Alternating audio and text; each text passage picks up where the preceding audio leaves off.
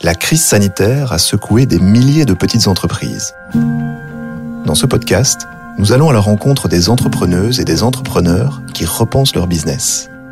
Ils s'adaptent, ils pivotent, ils testent de nouvelles idées. Aujourd'hui, ils sont prêts pour la reprise économique. Mon nom est Gilles Quastio. Je suis journaliste économique. Vous écoutez Restart, un podcast produit par Trends Tendance. Sa boîte, c'est d'abord son projet de fin d'études. À la fin de son master d'ingénieur en gestion, Margot Guillaume planche sur ce qui deviendra eBloom. eBloom, c'est une plateforme en ligne pour les services des ressources humaines. Elle sert à collecter du feedback, des impressions, du ressenti de la part des collaborateurs sur le fonctionnement de l'entreprise.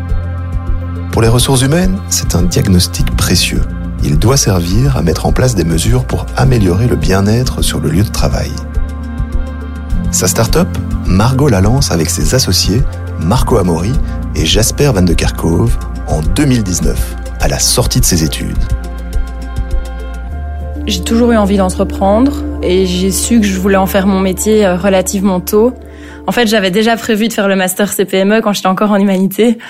Et l'envie d'entreprendre, elle est venue de différentes choses. Euh, D'une part, je pense par mon environnement familial parce que je viens d'une famille d'indépendants euh, et ma maman a, a, lancé une entreprise très vite euh, après ma naissance. Donc en grandissant, j'ai vraiment euh, assisté à toutes les étapes clés du développement de son entreprise et vu ce qu'entreprendre euh, signifiait.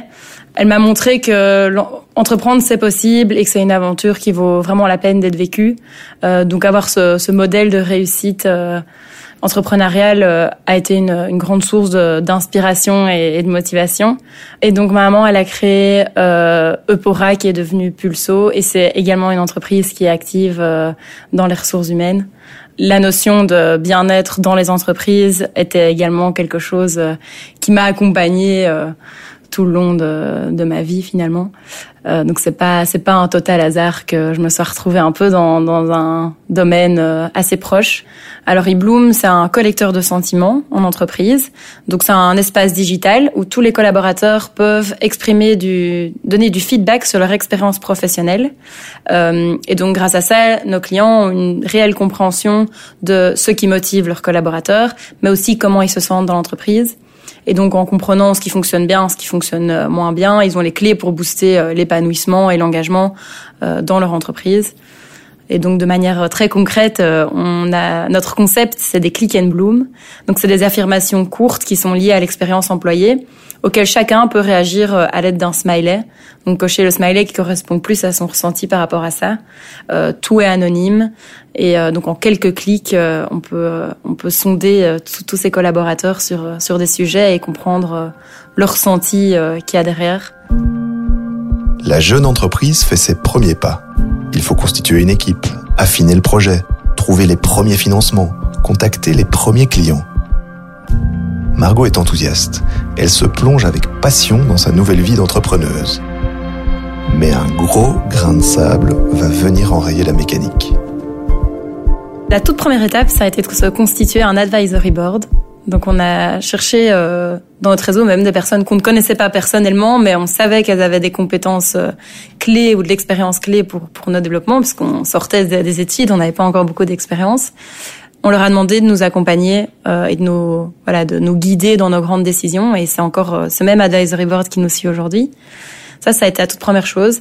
Et puis ça a été euh, rencontrer ben, tout, tout un tas de d'RH et euh, de managers.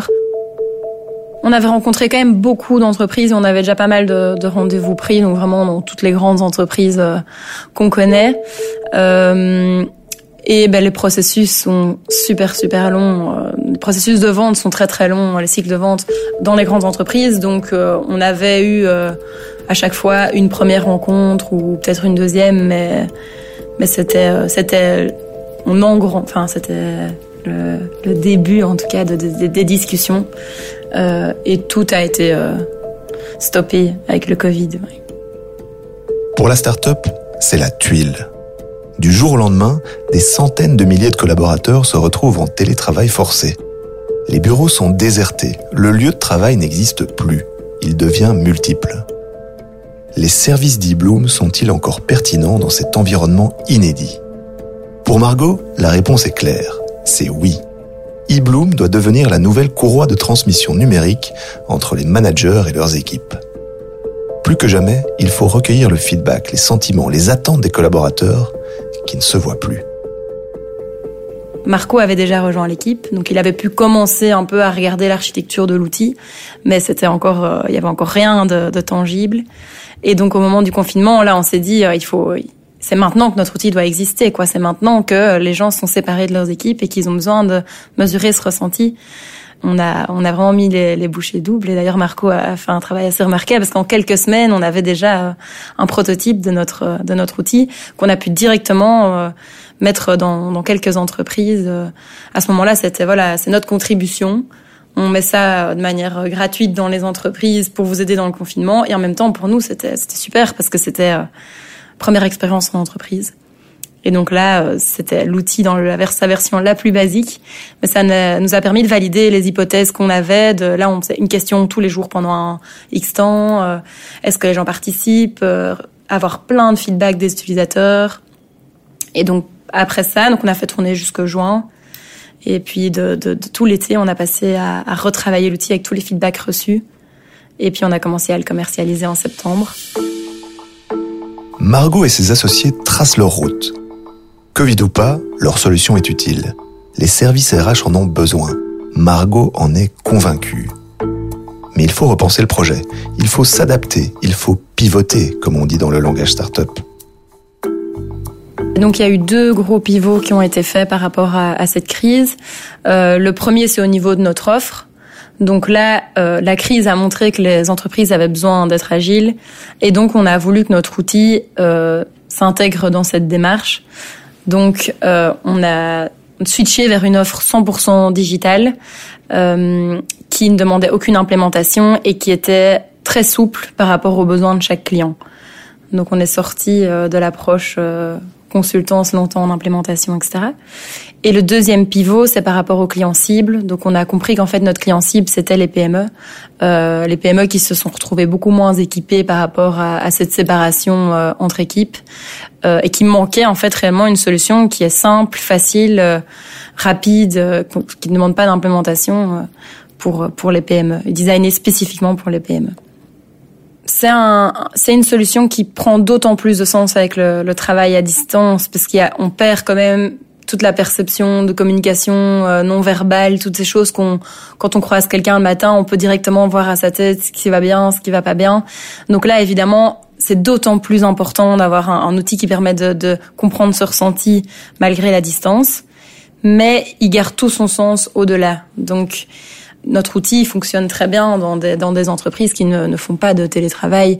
Euh, c'est un outil qui donne de l'agilité et donc il y a plein de challenges dans la vie d'une entreprise il y a le, le Covid en est, en est un, le post-Covid en sera un, le télétravail, mais il y a plein d'autres choses qui viennent continuellement bouleverser l'équilibre établi dans une entreprise. Ça peut être euh, un changement de CEO, des départs, des arrivées, fusions, euh, acquisitions, euh, toutes des choses dans le développement d'une entreprise qui viennent bouleverser cet équilibre et donc avoir un outil qui permet de, de, de sonder son équipe en permanence et de rester connecté au ressenti garde, garde ton son sens. Oui.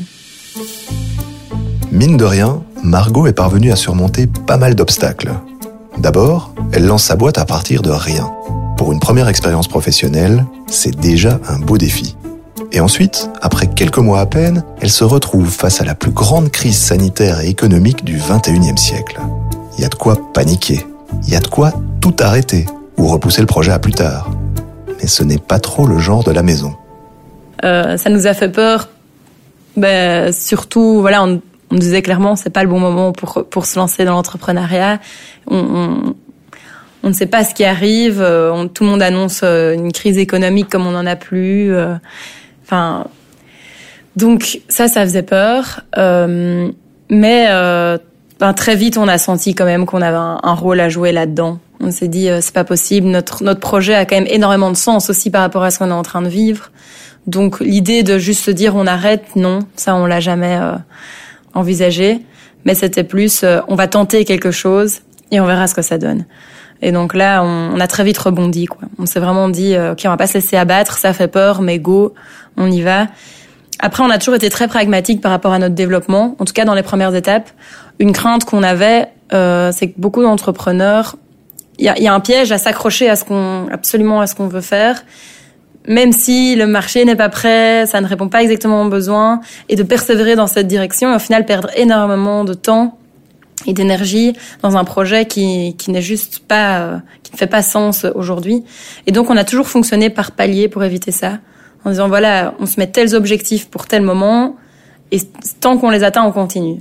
Et si on les atteint pas, soit euh, on fait un pivot, on fait vraiment une grosse réflexion sur quel changement il faut faire, soit on arrête. Mais c'est que c'est que peut-être on va pas dans la bonne direction.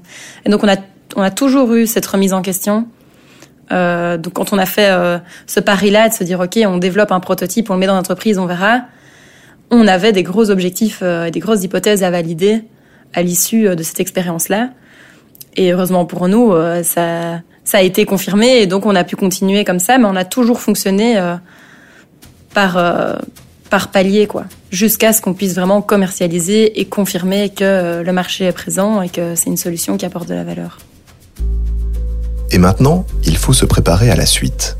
La suite, c'est la reprise économique. Moi, pour être honnête, j'aime pas trop le mot reprise parce que je trouve que euh, d'un côté, ça insinue un peu un retour à ce qu'il y avait avant. Je pense qu'il y a des choses qu'on va retrouver, mais euh, il y a énormément de choses que la crise a apportées qui, vont rester.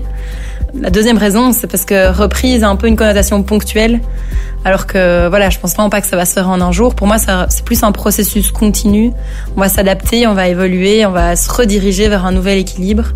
Donc, je vois plus ça comme une continuité de ce qu'on fait euh, déjà. Euh, et donc de la même manière qu'on parle de continuité, euh, eBloom va également continuer dans la même lignée. Donc il, va certainement pas y avoir un retour à ce qu'on faisait avant, certainement pas. Donc on a pris cette direction dans la crise, mais eBloom garde son sens bien au-delà de la crise.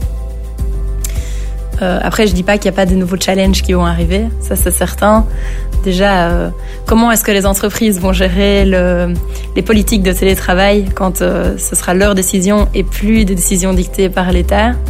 En sachant que tous les collaborateurs ont une expérience très différente par rapport au télétravail en fonction de la situation dans laquelle ils se trouvaient. Euh, il y a aussi l'ordre de priorité qui a un peu changé pour certains par rapport au confinement. Pour beaucoup de personnes, euh, voilà, l'équilibre vie professionnelle vie privée ou l'importance de, la santé sont des choses euh, qui, sont mises un peu plus en avant. Donc les entreprises vont devoir s'adapter et donc collecter du feedback par rapport aux collaborateurs est une aide pour qu'ils puissent, enfin, est essentielle en fait pour qu'ils puissent s'adapter de la meilleure manière. Donc, euh, au niveau de eBloom, on garde tout à fait notre sens au-delà et, comme je l'expliquais, le, là ici on parle de Covid, on parle de, post-Covid, mais il y a aussi tous les autres événements et autres challenges euh, qu'on a un peu mis de côté aussi avec le Covid, mais qui vont revenir, les challenges écologiques, toutes ces choses-là. Donc, euh, donc au niveau de eBloom, on va juste continuer comme on fait, euh, à rester connecté avec les entreprises, avec nos clients et continuer d'évoluer avec eux à ce niveau-là. Le parcours entrepreneurial de Margot ne fait que commencer. Un an, allez, un an et demi. C'est peu, c'est vrai, mais vu la situation chaotique, ce parcours est en fait déjà très riche. Et l'entrepreneuse en tire pas mal de leçons. Il faut, il faut croire en son projet, ça c'est certain, mais il faut rester flexible par rapport à, à l'environnement. Donc puisqu'on on offre une solution à, dans un environnement, il faut, il faut vivre avec cet environnement et quand il évolue, il faut évoluer aussi. Ce que ça montre, c'est qu'il faut être résilient par rapport à, à, ce qui arrive, savoir rebondir, être créatif aussi, ça c'est vraiment important. Ça m'a montré aussi que j'avais des associés solide quand ça va traverser euh, tout ça ensemble et donc ça, ça donne confiance euh, pour la suite. Il faut il faut pas perdre espoir. Je pense que si on veut entreprendre, on peut toujours entreprendre, peu importe le contexte. Euh, il faut juste être à l'écoute de, de, ce qui nous entoure et pas rester braqué sur euh, sur sa direction. Mais tant qu'on a ça, euh, pour moi, il y a toujours moyen d'apporter de la valeur d'une manière ou d'une autre. Margot a l'entrepreneuriat chevillé au corps ça se sent, ça s'entend. Ce premier projet, sa première start-up, elle l'a lancé dans des circonstances incroyables, totalement inattendues. Et elle ne s'est pas démontée. Sa détermination force l'admiration. C'était le cinquième et dernier épisode de Restart, un podcast produit par Trends Tendance. Reportage et écriture, Gilles Guastio. Réalisation, Pierre-Étienne Bonnet. Retrouvez tous les épisodes de ce podcast sur le site internet de Trends Tendance et sur toutes les applications de podcast.